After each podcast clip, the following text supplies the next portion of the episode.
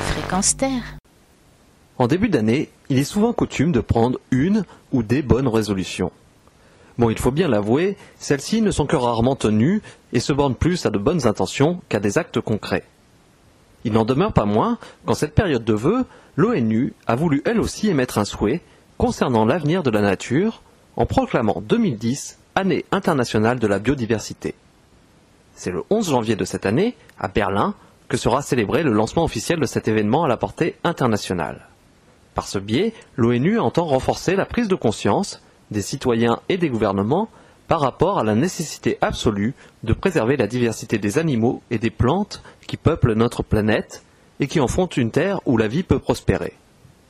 Sans ces organismes vivants, la Terre ne serait qu'un immense désert, et cette seule certitude démontre à quel point la préservation du vivant est plus que nécessaire. Elle est tout simplement vitale pour l'avenir de l'espèce humaine. Malheureusement, le moins que l'on puisse dire, c'est que l'optimisme est difficilement de mise en la matière.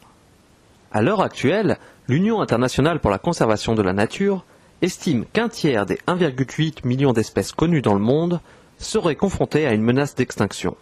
De façon totalement surréaliste, c'est un quart des espèces qui pourraient avoir tout simplement été rayées de la carte d'ici 2050. À l'échelle de la vie sur Terre, ce n'est même pas le temps d'un battement de cils. Pourtant, avant même que 2010 soit décrétée année de la biodiversité, de nombreux gouvernements s'étaient déjà engagés à agir. En 2002, au sommet de la Terre qui s'est tenu à Johannesburg, les pays participants s'étaient engagés à mettre un terme à l'appauvrissement de la nature constaté aux quatre coins du globe, et ce, d'ici à l'année 2010. Dire que ces bonnes résolutions ont tourné au fiasco est la moindre des choses, tant les évolutions positives ont été faibles, notamment au regard de la masse des destructions qui ont toujours cours. Quasiment partout sur la planète, la pollution, la déforestation, l'urbanisation et l'agriculture intensive ne font qu'accélérer la destruction du patrimoine vivant. Tout cela sans parler du réchauffement climatique, loin d'être étranger à nos activités, qui accélère encore ce processus qui pourrait conduire à une catastrophe à l'ampleur difficilement imaginable.